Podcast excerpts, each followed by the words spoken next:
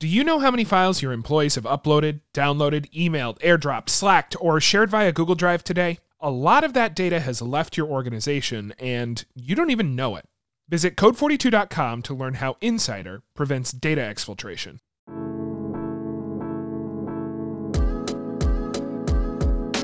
Herzlich willkommen zu einer neuen Folge Career with Consider Cologne. Wir haben wieder einen neuen Gast. Möchtest du dich einmal kurz vorstellen? Ja, hallo. Ich freue mich dabei zu sein heute. Ich bin Elisa von Feather Fern Meisterfloristik aus Köln, Floristmeisterin und ja. Elisa hat meine beiden Brautsträuße gemacht die wunder, wunder, wunderschön waren. Danke. Also, wenn ihr mal nachgucken wollt, wie die aussahen, könnt ihr gerne mal auf Instagram vorbeischauen. Wir machen das dann immer chronologisch, also wir springen zurück sozusagen zu einem guten Anfangspunkt, wo du dich erstmal damit beschäftigt hast, was du mal machen möchtest. Ich glaube, das war äh, tatsächlich nach dem Abi. Da habe ich wie so viele so ein Work-and-Travel-Jahr in Australien gemacht und das war so das erste Mal, dass ich dann in den Zwang kam, mir zu überlegen, was will ich danach machen. Und für mich war eigentlich immer klar, was Kreatives, aber größere Vorstellungen hatte ich eigentlich nicht. Wo hast du dein Abitur gemacht? Hier in Köln. Hier in Köln, ah, cool. In das auch, ja, ja. Ich bin schön. hier im Viertel aufgewachsen. Cool.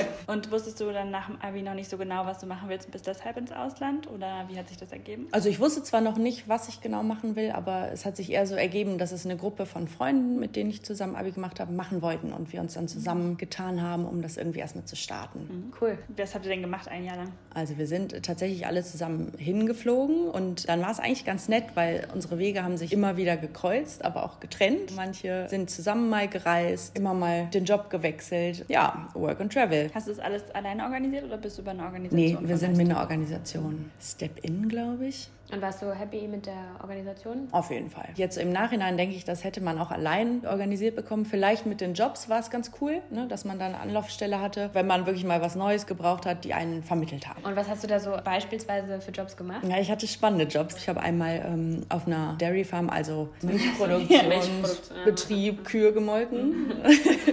ja, das habe ich echt auch äh, ein paar Monate gemacht. Das war relativ lukrativ, aber auch krass, weil das war in so einem Massentierhaltungsbetrieb. Hatte ich damals noch gar nicht so auf dem Schirm, ne? was gut oder was schlecht ist. Da war es echt so, dass da 4000, 5000 Kühe, die echt irgendwie in 24 Stunden gemolken wurden. Also immer acht Stunden eine Schicht. Das war schon echt eine krasse Geschichte, aber man hat elf Tage durchgearbeitet und hatte dann immer drei Tage frei. Mhm. Hat auch da gelebt und so. Das war echt äh, eine interessante Sache. Was habe ich dann gemacht? In so einem Lagerhaus in Sydney am Bondi Beach Surfboards mhm. auf Qualität getestet. Also so unter der Wärmelampe geguckt, ob die Blasen werfen oder sowas. So voll klischeehaft irgendwie. Ja, voll.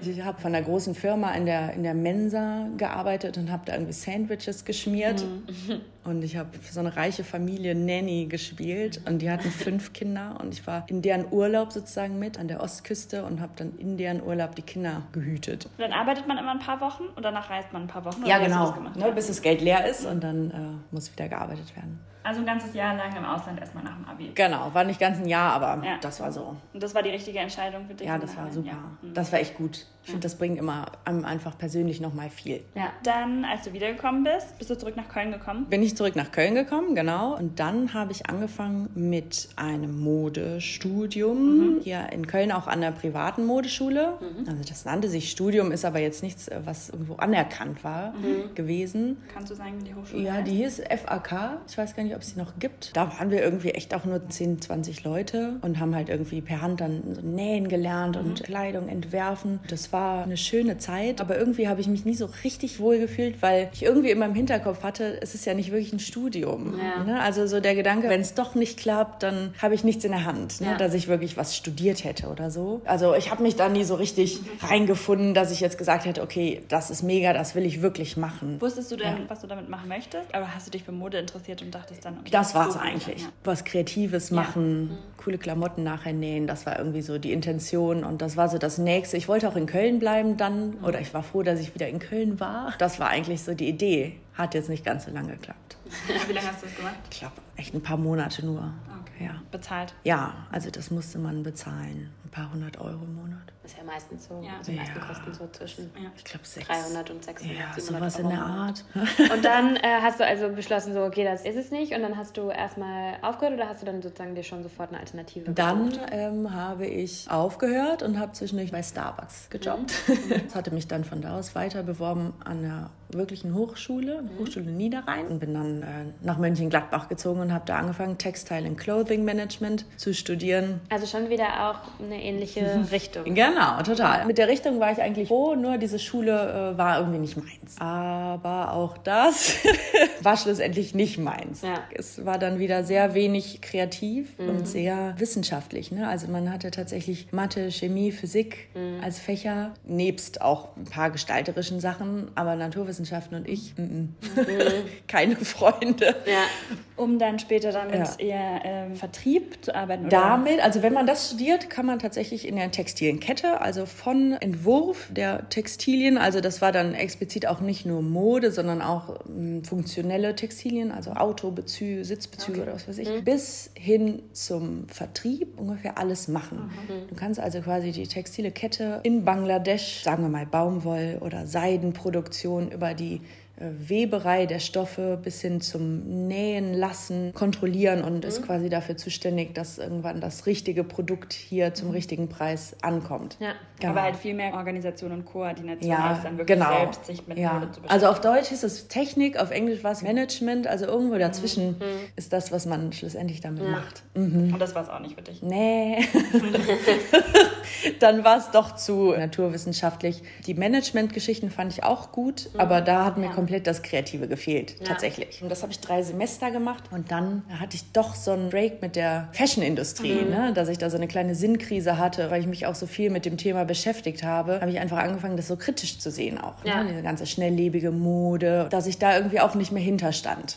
Ja. War das, Das war auch mit ein Grund. Ne? Also so einmal dieses Kreative, was mir auch gefehlt hat und dann die ganze Modebranche mit all ihren Schattenseiten. Ist dir das schwer gefallen, das abzubrechen, weil es das zweite Jahr auch war, was du abgebrochen hast und du bist ja auch extra dafür nach Mönchengladbach? Ja, also ähm, sagen wir mal so, in Mönchengladbach äh, habe ich mich auch nicht wohl gefühlt. Ne? Also mir hat echt die ganze Zeit so die größere Stadt gefehlt. Ich hatte äh, super nette Leute im Studium, das hat es mir doch schwer gemacht. Ne? Ja. Ähm, aber ich habe dann irgendwie zwischendurch auch da einmal aussetzen müssen, weil ich krank war und habe dann nach zwei Semestern nochmal eins wiederholt und dadurch ging auch der Kontakt zu den Leuten, mit denen ich gestartet bin, verloren und das war irgendwie auch nochmal so ein Punkt. Als du abgebrochen hast, hattest du schon einen Alternativplan oder wusstest du nur, das ist es nicht? Genau, so war's. Also ich wusste tatsächlich keinen Alternativplan und habe dann schon mal mich nebenher kundig gemacht. Also meistens tatsächlich über die Website von der Arbeitsagentur, ne, über diese Jobnet-Geschichte, was es einfach noch gibt. Und habe halt geguckt, okay, was ist kreativ, ne? Weil das war jetzt für mich klar, dass es doch irgendwie kreativ sein muss. Die Entscheidung zu meinem jetzigen Job zu kommen und Floristin ist äh, genau meins, meine Berufung. Juhu. War wirklich per Zufall, als ich dann noch in Mönchengladbach in einem Blumenladen stand, aus irgendeinem Grund und halt mich umgeguckt habe und dachte im Moment so, ja, das wäre vielleicht auch was. Ne? Ja. Also das war echt so ein Moment. Dann habe ich mich äh, dann zu Hause wieder hingesetzt und habe geguckt, okay, was muss man dafür tun? Dann habe ich mich entschlossen, Praktikum zu machen und so bin ich dann irgendwie da reingerutscht. Mhm. Cool. Ich habe tatsächlich schon als Kind voll oft darüber nachgedacht. Ich fand das nämlich auch immer voll schön. Aber ich glaube, ich habe es mir halt auch immer ein bisschen romantisierter vorgestellt, als es Ja. wahrscheinlich ist. Also wirklich dann eine Idee gehabt und die umgesetzt. Auf jeden Fall. Ja, also tatsächlich dann vorsichtig diesmal erstmal mit einem Praktikum, Ja. um zu gucken, ist es wirklich diesmal was, was passt. Ja. Und habe dann in dem Laden, in dem ich das Praktikum gemacht habe, irgendwie auch gleich die Ausbildung gemacht. Und das war dann wieder in Köln? Oder Das war dann wieder in Köln. Sehr genau. Ciao, Mönchengladbach. Und der Blumenladen? Das ist der Blumengarten Köln, in der Nähe vom Friesenplatz auf der witzig. Fennerstraße. Der da haben bunte- wir deine Hochzeitsblumen gekauft, die, die wir dir gegeben haben. Ach krass. Das ist dieser ganz verrückte Blumenladen. Ja, genau. Der, Das ist ja krass. Ach, so viel Deko. im- ja, im Shop. das ist super volles mit Deko, ja. Genau. Wie bist du da drauf gekommen? Hast du dich dann nach offenen Praktikumstellen Ja, genau. Also umgeschaut? die, der hatte inseriert im Beruf nett. Und wie lange macht man dann eine Ausbildung zur Floristin? Ausbildung geht drei Jahre, berufsbegleitend, zwei Tage Berufsschule, glaube ich, und den Rest im Betrieb. Könntest du das verkürzen auf zwei Jahre, weil du Abitur hattest? Ja manchmal Hätte man können, ging bei mir jetzt nicht, war einfach in dem Betrieb nicht so richtig Hm. erwünscht. Kann ich jetzt auch im Nachhinein nachvollziehen, ne? weil du natürlich im dritten äh, Lehrjahr am meisten kannst Hm. und auch am meisten lernst. Ich weiß noch, als ich das meiner Mutter erzählt habe, hey, ich werde jetzt Floristin und die äh, echt die Hände über den Kopf zusammengeschlagen hat, gesagt, hat, du weißt, dass man dann nichts verdient und so. Ne? Und ich gesagt, ist mir egal, ich will das jetzt. Ja, Aber eigentlich ja auch schön. Ja. Voll. Und tatsächlich muss ich sagen, das hat sich halt auch echt so bewahrheitet für ja. mich, dass ich zwar in der Ausbildung und auch jetzt noch die letzten Jahre das oft verflucht habe, denn in der Tat, man verdient nichts. Ja. Ich habe im ersten Jahr ja 350 Euro verdient, ja. im zweiten 400, im dritten 450. Mhm. Ich glaube, inzwischen sind es irgendwie das Doppelte. Aber auch das sollte einen nicht unbedingt abhalten. Ich hatte damals auch so eine ähm, Ausbildungsbeihilfe. Also man kann das aufstocken und dann kann man davon irgendwie auch leben. Tatsächlich hat es sich für mich auch irgendwie gelohnt und es war das Richtige. Wenn man so dahinter steht und es sich so gut und richtig anfühlt und man gut darin wird, dann findet man auch meistens seine Nische und kriegt es irgendwie hin, was zu schaffen und was zu verkaufen nachher, was einem einfach auch mehr Geld einbringt, als wenn man irgendwie einen Job macht, wo man durchschnittlich ist und ja. bleibt. In erster Linie muss man irgendwie Spaß dran genau. haben und daran aufgehen. Genau. Und es gibt, finde ich, immer irgendwie eine Möglichkeit oder eine Nische, auch mit Floristik. Man muss ja nicht im Blumenladen mhm. stehen. Mhm. Ich habe jetzt zuletzt auch bei einem Event-Floristikunternehmen gearbeitet. Auch spannend, überhaupt kein Ladenverkehr, ja. kein Kundenverkehr. Wenn man jetzt ganz äh, wild drauf ist, kann man irgendwie auf ein Kreuzfahrtschiff gehen oder in Dubai in diesen krassen Hotels suchen ja. die auch immer Floristen oder so. Ne? Also es gibt ja auch spannende Möglichkeiten, was man damit machen kann. Abseits von Voll. klassisch im Blumenladen. Genau. Wobei das auch, auch ganz cool ist. ist. Klar, aber ja. man sich das jetzt nicht vorstellen kann, ja. aber sich halt für Floristik interessiert, genau. gibt es wahrscheinlich. Wie in allen Berufen eigentlich ja ganz viele Alternativen. Ja, also du hast im Praktikum und in der Ausbildung gemerkt, okay, das ist es, dabei möchte ich bleiben. Genau. Und was konkret macht man in der Ausbildung so? Also was lernt man da alles? Ich meine, man fängt ja quasi bei Null an. Ne? Das mhm. heißt, Gestaltungslehre, Farbenlehre, betriebswirtschaftliche Sachen. Man fängt relativ basic natürlich mhm. an. Man lernt schon auch Pflanzen, Gattungen genau. so kennen. Ne? Man lernt immer, wie damals in der Schule, haben wir immer so schöne Vokabeltests geschrieben mhm. mit, den, äh, mit den botanischen Namen. Ne? Mhm. Also alle Pflanzen und Blumen, vor allem Schnittblumen, haben ja botanische Namen, die man ja. kennen muss, weil das sind die Handelsnamen. Mhm. Ne? Die ganzen gebräuchlichen Namen, die sind halt nicht festgelegt. Genau, man lernt natürlich alle Werkstücke, also Sträuße, Kränze, Gestecke. Man lernt Pflanzen zu pflegen. Wie bleiben meine Zimmerpflanzen am Leben? Wie bleiben die Zimmerpflanzen meiner Kunden am Leben? Es ist schon tatsächlich drei Jahre füllend. Es ist natürlich auch viel körperliche Arbeit in ja. der Tat. Ich meine, man schneidet irgendwie stundenlang Rosen an und haut sich die Dornen in die Finger. Ne? Man schleppt Wassereimer. Es ist immer eher kühl im Blumenland. Das sind schon auch viele Sachen, die sind nicht so romantisch, wie man sich das vorstellt. Und ich glaube, das ist auch der Grund, warum viele einfach irgendwie denken, weil Blumen sind im Moment super präsent. Mhm. Ne? Also seit zwei, drei Jahren ist auf jedem Modefoto ist irgendwie ein florales Element mit mhm. drauf. Überall sind einfach Blumen im Moment ja. total im Trend. Trockenblumen, ja. Zimmerpflanzen, was auch immer. Also ich finde es super. Aber man merkt halt auch echt diesen Branchenwandel. Die ganzen alteingesessenen Blumengeschäfte, die sterben mit ihrer Kundschaft aus. Ja. Ne? Und ich denke, es wird jetzt in Zukunft sein, dass nur die Guten wirklich bleiben. Ja. Es kommen halt kaum Leute nach, die die Ausbildung machen. Gerade in der Hochzeitsbranche sind jetzt einfach viele, die das ungelernt machen. Ne? Mhm. Die frei nach dem Motto kann ja so schwer nicht sein. Aber da verschwinden einfach auch ganz schnell viele wieder. Blumen sind einfach ein extrem empfindliches Arbeitsmaterial. Und wenn man nicht richtig weiß, wie man damit umgeht, wie man auch die Frische mhm. gewährleistet, die Haltbarkeit feststellt, feststellt und auch weitergibt. Ne? Weil wenn der Kunde zweimal gemerkt hat, die Blumen halten nur zwei Tage, dann kommt er nicht wieder. Ja. Plus Blumen haben einfach auch eine ganz kleine Marge nur. Man wird mit Blumen nicht reich. Ja. Ne?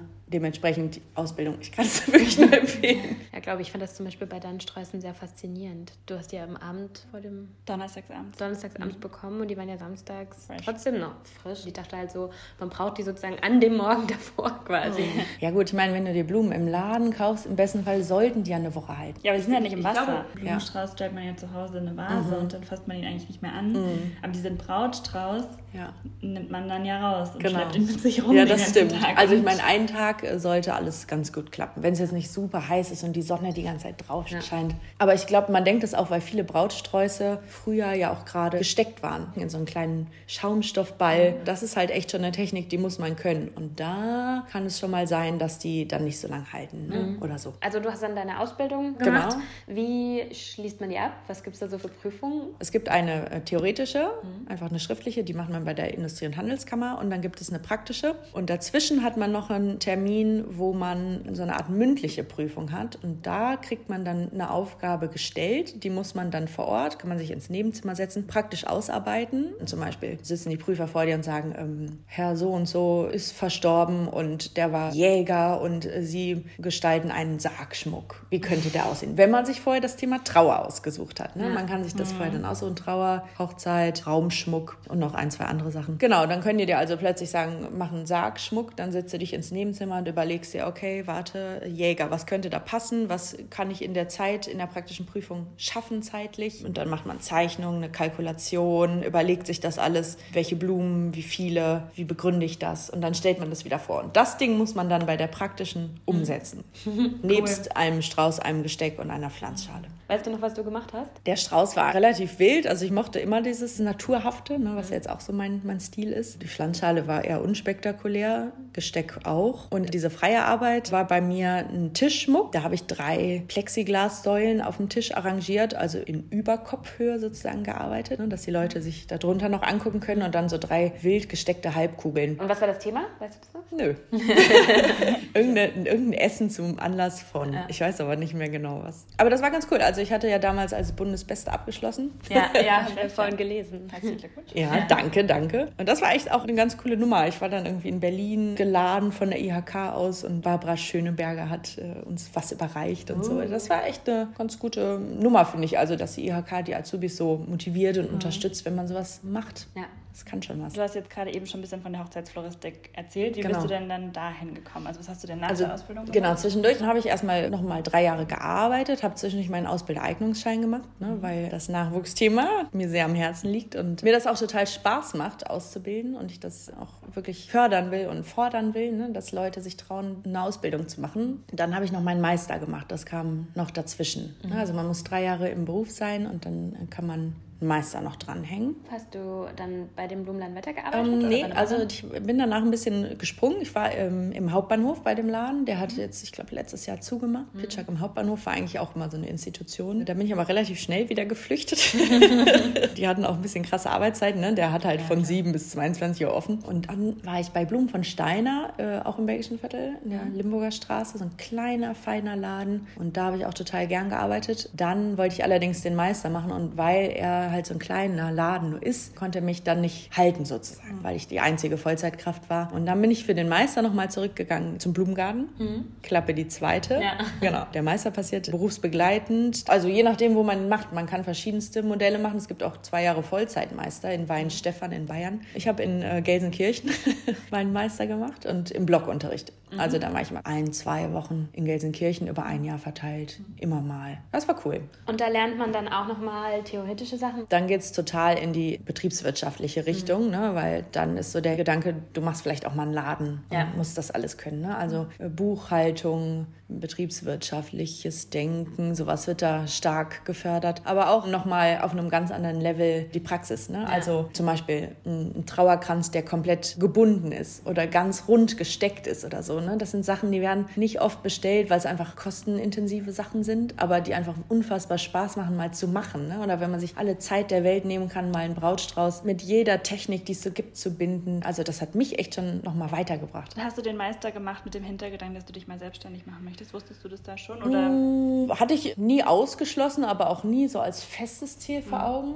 Ne? Aber ich hatte einfach Bock, mich noch weiter zu entwickeln. Also viel weiter geht es dann tatsächlich nicht, was Ausbildung angeht. Ja, ne? Also ja. dann kann man eigentlich nur noch den Meister machen. Und auch das war für mich auch echt diese richtige Entscheidung war mega. Immer noch nicht mit der Hochzeitsfloristik im Hinterkopf? Tatsächlich äh, überschneidend. Ich weiß gar nicht, wie das kam. Ich glaube, die Hochzeitsfloristik habe ich angefangen, als mich eine Bekannte gefragt hat, ob ich für sie die Deko mache. Und das hatte mir irgendwie besonders Spaß gemacht. Und den nächsten Job, den ich dann angefangen habe nach meinem Meister, war ja schon in Teilzeit, weil ich dann am Start war mit Feather and Fern Meister Floristik. Hm. Also du hast dann sozusagen Teilzeit in einem Blumenladen weitergearbeitet? Genau, in diesem Eventfloristik-Ding. Ah, okay, okay. Und äh, in der anderen Zeit hast du dich um deine eigene Selbstständigkeit ja, gekümmert? genau. Das hat wirklich ganz gut auch zusammen funktioniert. Die Firma, ähm, bei der ich da gearbeitet habe, die waren sehr offen mhm. und haben das total toleriert. Das war super. Die haben mich da echt gut unterstützt. Ist bis heute so, dass sie mir auch immer mal Aufträge, die die nicht annehmen können oder wollen, weiterleiten und so. Ja. Das ist echt mega. Also da hatte ich wirklich Glück, muss ich sagen. Mhm, voll gut. Du hast ja eben so ein bisschen angedeutet, dass du eigentlich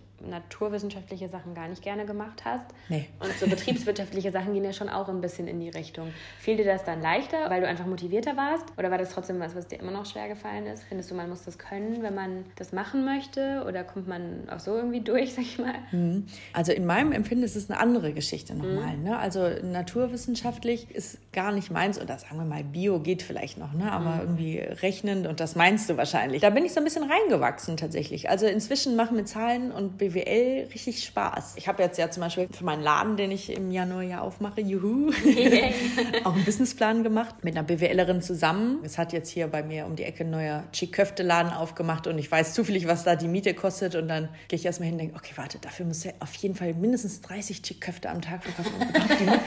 und so einfach so ein bisschen betriebswirtschaftlich zu denken, das macht echt Bock. Also du würdest schon sagen, man muss es ein bisschen können, zumindest wenn man jetzt irgendwie einen Meister anstrebt, aber man kann sich reinfuchsen. Ja, das denke ich schon.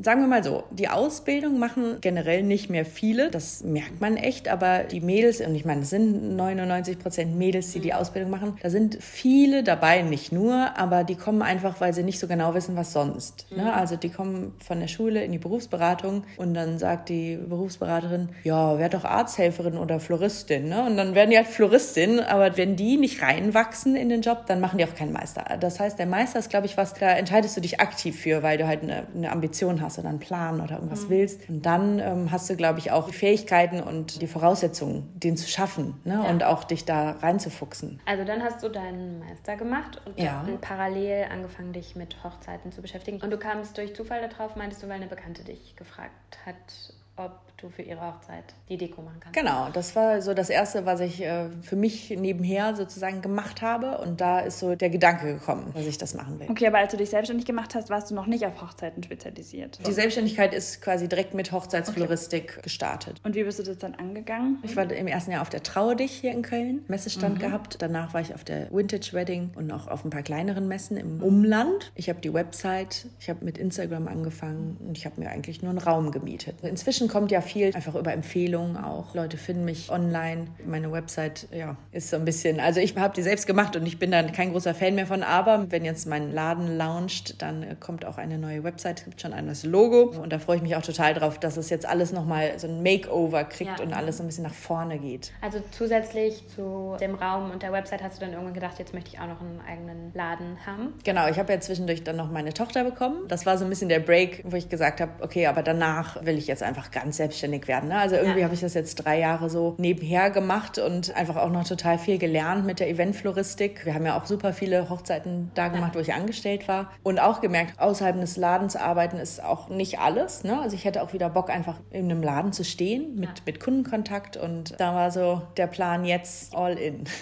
ja, ist schon cool. Ja, also total. Mega der große Schritt irgendwie. Also finde ich, oder hat sich das für dich ähm, eher so natürlich angefühlt oder schon wie, ähm, okay, jetzt kommt ein großer Schritt. Also ich treffe meine Entscheidungen meistens irgendwie so nebenher und ich rutsche so da rein. Also ich überlege mir so, ach ja, so wie damals im Blumenladen, ne? Ja. Könntest du ja mal. Und dann äh, gucke ich nach Immobilien und dann mache ich das irgendwie einfach. Deswegen kann man sagen, es fühlt sich natürlich an. Ne? Es ist einfach irgendwie so ein Prozess, der jetzt, glaube ich, einfach natürlich war und anstand und sich richtig anfühlt. Schön. Mhm. Und dein Plan ist dann hauptsächlich dort selber zu arbeiten oder auch Angestellte zu haben? Auch Angestellte, genau. Ausbilden auf jeden Fall. Ne? Also wenn das jemand hört, der, mhm. äh, dessen Interesse geweckt ist, kann sich gern bei mir melden. Ich habe einen größeren Laden auch. Es gibt insgesamt 180 Quadratmeter Fläche, wobei da auch Lagerfläche mit eingerechnet ja. ist. Ne? Aber es gibt auf jeden Fall schöne äh, Interior-Sachen und äh, Workshops und Hochzeiten und freue mich einfach, dass ich jetzt so verschiedene Elemente zusammenbringe. Ne? Weil ja. die Leute, die irgendwie einen Workshop machen, sagen, hey, du heiratest ist doch demnächst, da ist dieser coole Laden, da habe ich einen Workshop gemacht. Ne? Oder die mhm. Leute, die irgendwie heiraten, kommen dann auch in den Laden. Deswegen nenne ich es auch Feathern für einen Concept Store, weil es einfach ein Konzept ist. Ne? Also es passt alles ein bisschen zusammen. man kann halt vorbeikommen, ne? das ist immer Genau, und man kann vorbeikommen. Ja. Ne? Also, ich meine, wir haben jetzt Corona-mäßig das irgendwie nicht persönlich geregelt, aber die meisten Brautpaare treffe ich vorher immer in Cafés ja. oder bei denen zu Hause, ne, weil es einfach irgendwie netter ist als in meiner Werkstatt. Die ist echt nur zum Arbeiten da. Und da freue ich mich jetzt auch, dass ich irgendwie einen Raum habe, wo man sich einfach treffen kann und auch schon Vasen sehen kann und ähm, genau. Ja, das klingt echt das mega cool. cool. Ich bin sehr gespannt. Ah, ich auch. also, Feather Fern, der Concept Store, eröffnet auf der Neusser Straße 183 in Köln-Nippes. Ich denke, immer zwischen 9.30 Uhr und 18.30 Uhr mhm. könnt ihr mich besuchen und äh, gucken, was es Schönes gibt. Ich glaube, wir kommen dann auch mal vorbei. Ja. Hast du eigentlich einen grünen Daumen? Also für Zimmerpflanzen so? Mittel. ist nicht die Bedingung sozusagen. Nee, man sollte sich schon auskennen irgendwie, aber ich glaube, da gehen Theorie und Praxis oft weit auseinander. Also ich bin einfach auch irgendwie faul zu Hause bei mir zu gießen. Ja, die machen auch einfach, was sie wollen. Ich halte mich manchmal ja. ganz genau daran, was ich machen soll und die sterben trotzdem. Manche mögen es lieber, wenn man einfach gar sich gar nicht dran hält. Ja, und das hängt ja auch so sehr oft einfach von der Location ab, sage ich mal. Also von Ja, der Wohnung, vom Licht, von der Luftfeuchtigkeit und so. Da kann man manchmal machen, was man will und das kann man einfach Ja, nicht. selber also ich finde immer so einen generellen Tipp, den ich immer allen gebe, ist, wenn man sich eine Pflanze kauft, googelt einfach, wo lebt die von Natur aus. Ist es jetzt irgendwo in Mexiko in der Wüste oder ist es im Regenwald? Dann kann man sich schon so ein bisschen herleiten, was will die eigentlich Ja. von mir. Wenn man halt so drüber nachdenkt, dass zum Beispiel jetzt viele Pflanzen, die gerade im Trend sind, eher aus dem Dschungel kommen, kann man halt auch vielleicht schon drauf kommen, warum sie manchmal in einer Großstadtwohnung halt nicht so gut überleben wollen vielleicht. Ja, richtig. Aber du hast jetzt stimmt. nicht so Pflanzenbefeuchter und so. Nee. nee, da fehlt mir tatsächlich äh, die, die Zeit und äh, auch Leidenschaft dafür. Also ich habe immer Schnittblumen stehen, aber mit Pflanzen, ich habe gerne Pflanzen da, aber ich habe irgendwie keinen keinen Bock, mich darum zu kümmern. Aber das ist halt auch das Gute, wenn man Pflanzen irgendwie nicht bei Ikea mitnimmt, sondern halt im Blumenladen kauft, dann kriegt man aber die Tipps, wie überleben die, ne? Worüber wir jetzt gar nicht so richtig gesprochen haben, kannst du vielleicht auch gar nicht so viel zu sagen, weil es sicher sehr individuell ist, aber würdest du sagen, das ist ein Beruf, den man gut mit einer Familie vereinbaren kann? Also ich denke, das geht schon ganz gut. Ne? Also man kann natürlich, wenn man angestellt ist, ja immer in Teilzeit auch arbeiten. Ja. Im Zweifelsfall, man kann auch in Vollzeit arbeiten. Ich glaube, es ist in den meisten Läden ganz gut geregelt von den Arbeitszeiten. Man muss sich irgendwie nur bewusst machen, jetzt zum Beispiel, ne, die Wochen vorm ersten Advent, die sind krass. Ne? Da muss man echt schon gut Überstunden machen, weil das einfach die, die Kernzeit ist im Blumenladen. Aber sonst kann man es ganz gut. Im besten Fall, wenn man dann noch jemanden hat, der ein bisschen mitverdient. Ja, also das stimmt tatsächlich schon vom Klischee her, dass man einfach wirklich nicht so viel verdient Ja, und man da kann man sich nicht viel. wahrscheinlich keine Illusion machen. Dass Nee, das ist tatsächlich so. Also es wird besser, es wird deutlich besser und es ist natürlich auch, je besser man ist und je mehr Bock man hat und ähm, desto mehr kann man natürlich verdienen. Also hat sich ein bisschen gewandelt, aber ist jetzt nach wie vor kein Job, in dem man reich wird. Genau, so kann man es, glaube ich, zusammenfassen. Aber ist ja nun auch nicht das Wichtigste. Nee, aber- Hauptsache, man hat Spaß dran. Ich hatte irgendwie noch gerade einen Gedanken irgendwie zum Thema Nachhaltigkeit. Es gibt ja ähm, die Hashtag Slowflower-Bewegung. Ich weiß nicht, ob ihr das schon so mitbekommen habt. Das finde ich, ist auch, glaube ich, noch gar nicht so riesig. Nee, gar nicht. Wie Slow Fashion. Mhm, Genau, Slowflower. Kommt auch aus den USA und äh, Australien. Da gibt es schon einige echt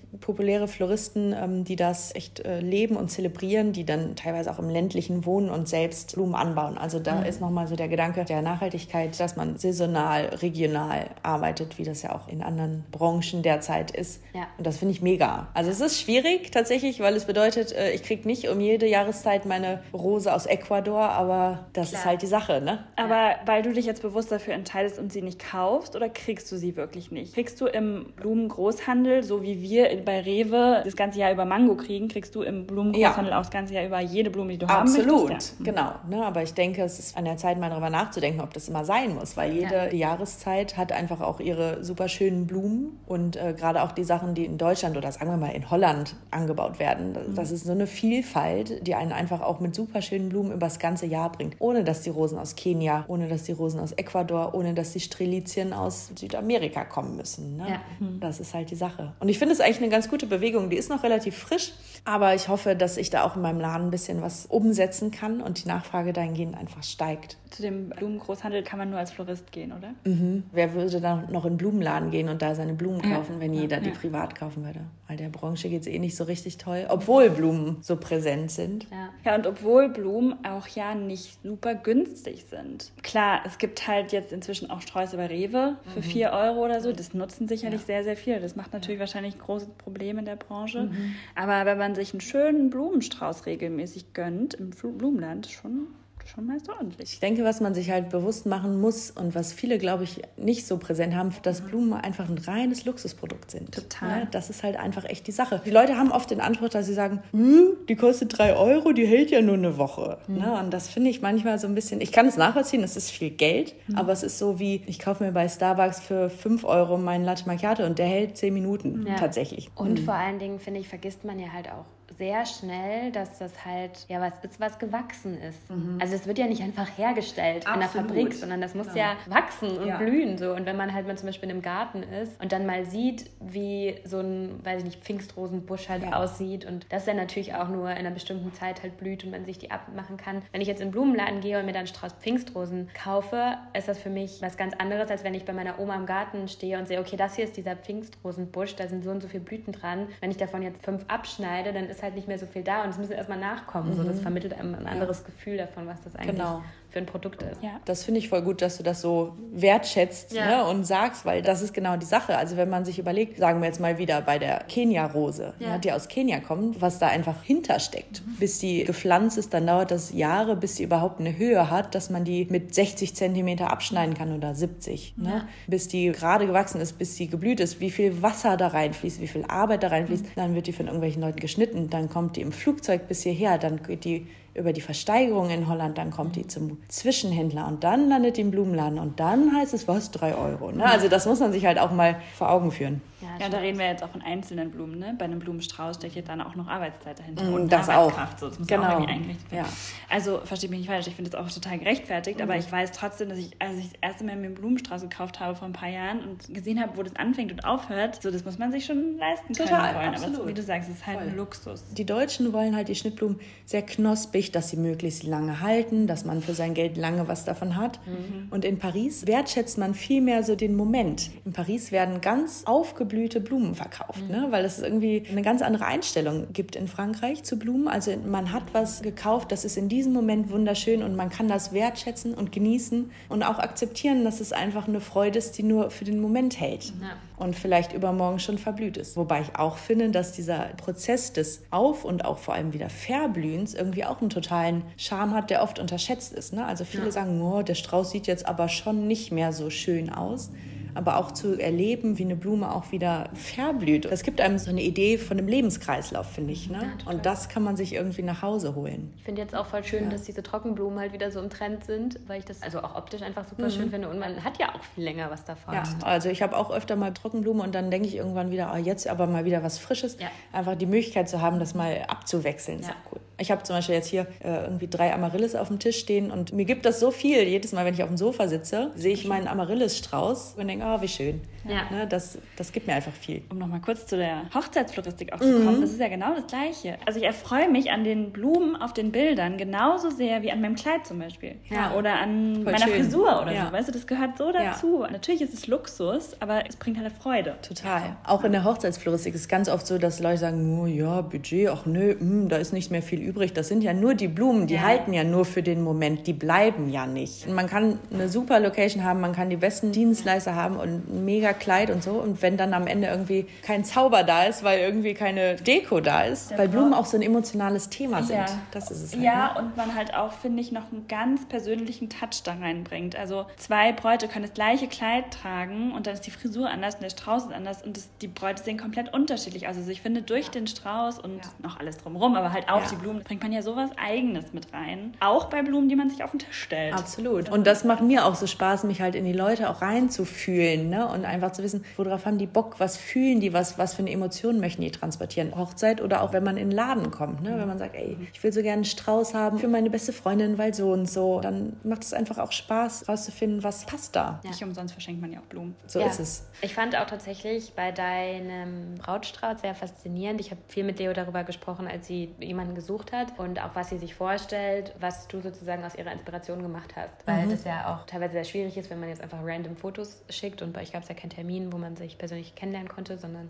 ja. es musste irgendwie alles über Pinterest, Pinwand und Fotos stattfinden. Und das finde ich schon sehr cool, wie du das gemacht hast, sozusagen aus dieser Inspiration dann was umzusetzen, was im Grunde eine Mischung aus all dem war. Ja, das macht auch Spaß. Das meinte ich jetzt mit sich reinfühlen in ja. Leute. Und genau, Fotos sind die eine Geschichte, aber einfach so zwischen den Zeilen hören, worauf legt die Braut Wert. Ja das ist einfach nochmal die Kunst daran. Ja. Und die Kunst ist übrigens auch das, was Blumen auch noch teuer macht. Ne? Ja, klar. Dass der Rosenstrauß aus dem Rewe nicht das gleiche kostet wie der Rosenstrauß, den ich arrangiere, liegt mhm. halt daran, dass ich noch mein Fachwissen und meine Kenntnisse da mit reinfließen lasse. Ne? Ja, absolut. Und was ist denn deine liebste Blume? Auf keinen Fall kann ich das beantworten. es gibt einfach so unfassbar viele schöne Blumen. Mhm. Also Pfingstrosen ja. sind ganz Pfingstrosen weit oben. Mein ja. Lieblingsort ist Mother's Choice. Klingt kitschig, ist aber eine mega schöne Sorte. Lysianthus gibt es ganz coole neue Farbvariationen. Die sind teilweise gefärbt, was für mich ein absolutes No-Go ist eigentlich, aber die sind mega. Aber sonst schwer zu beantworten. Ja. Gibt zu viele. Was ist so deine liebste Aufgabe in deinem Beruf und was ist deine unliebste?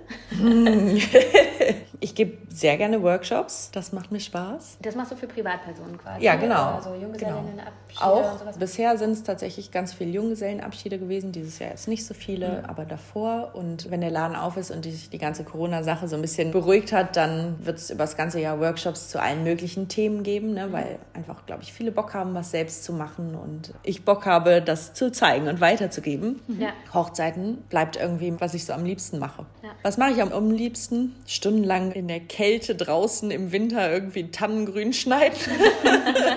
Blumen anschneiden mit bösen Dornen dran. Ja. So die Freilandrosen im Sommer, die sind übel. Oha. Ach, sonst, ich mache so vieles gern. Es ist halt auch abwechslungsreich. Ja. Das ist es halt. Wir haben am Ende immer die drei gleichen Fragen, die wir unseren Gästen stellen. Okay. Die erste ist, was wolltest du als Kind werden? Äh, Tierärztin. dann habe ich ein Praktikum im Zoo gemacht und da war ich ganz schnell weg von den okay. Tieren. Praktikum im Zoo ist aber auch cool. Ich glaube, das war bei uns eher sowas, worüber man mal geredet hat, aber was nie realistisch war, dass man da wirklich mal hinter die Kulissen durfte sozusagen. Die zweite Frage ist, was machst du als Ausgleich zum Beruf? Wäre es jetzt cheesy, wenn ich sage, mein Beruf ist auch mein Ausgleich. Mhm. Ja, ist ganz oft bei Leuten so, wo Beruf und Berufung so ineinander übergeht und wo man so ja. Kreatives macht und was macht, wo man voll ja. dahinter steht. Ansonsten liege ich viel auf dem Sofa rum, tatsächlich, ja. weil, weil einfach das Stehen und körperlich arbeiten ist gut, aber ich habe dann nicht noch Muße, irgendwie noch Sport zu machen oder so. Und danach liege ich am liebsten flach und gucke Netflix. auch schön. Ja, machen wir im Grunde auch. Fall. Und verbringe natürlich Zeit mit meiner Familie und meinen Freunden. Und die dritte Frage ist, was bedeutet es für dich, erfolgreich in deinem Beruf zu sein? Erfolgreich in meinem Beruf bin ich, wenn ich den mit Leidenschaft mache, wenn ich gut bin in meinem Job, ja. wenn ich was weitergeben kann, sei es jetzt in der Ausbildung oder einfach, ich meine, in meinem Beruf mache ich einfach Leute irgendwie happy. Ja. Das ist es so. Cool. Sehr schön. Wenn man dich kontaktieren möchte, wo findet man dich dann? Am einfachsten schreibt man mir eine E-Mail an elisa.featherandfern.de. Findet man auch auf der bald neuen Website. Ähm, da gibt es auch ein Kontaktformular oder man kommt ab Mitte Januar in meinem schönen neuen Laden vorbei. Ja, und dann haben wir noch so eine ganz tolle Verabschiedung. Tschö mit Ö. Ciao, Kakao. See you later, Alligator.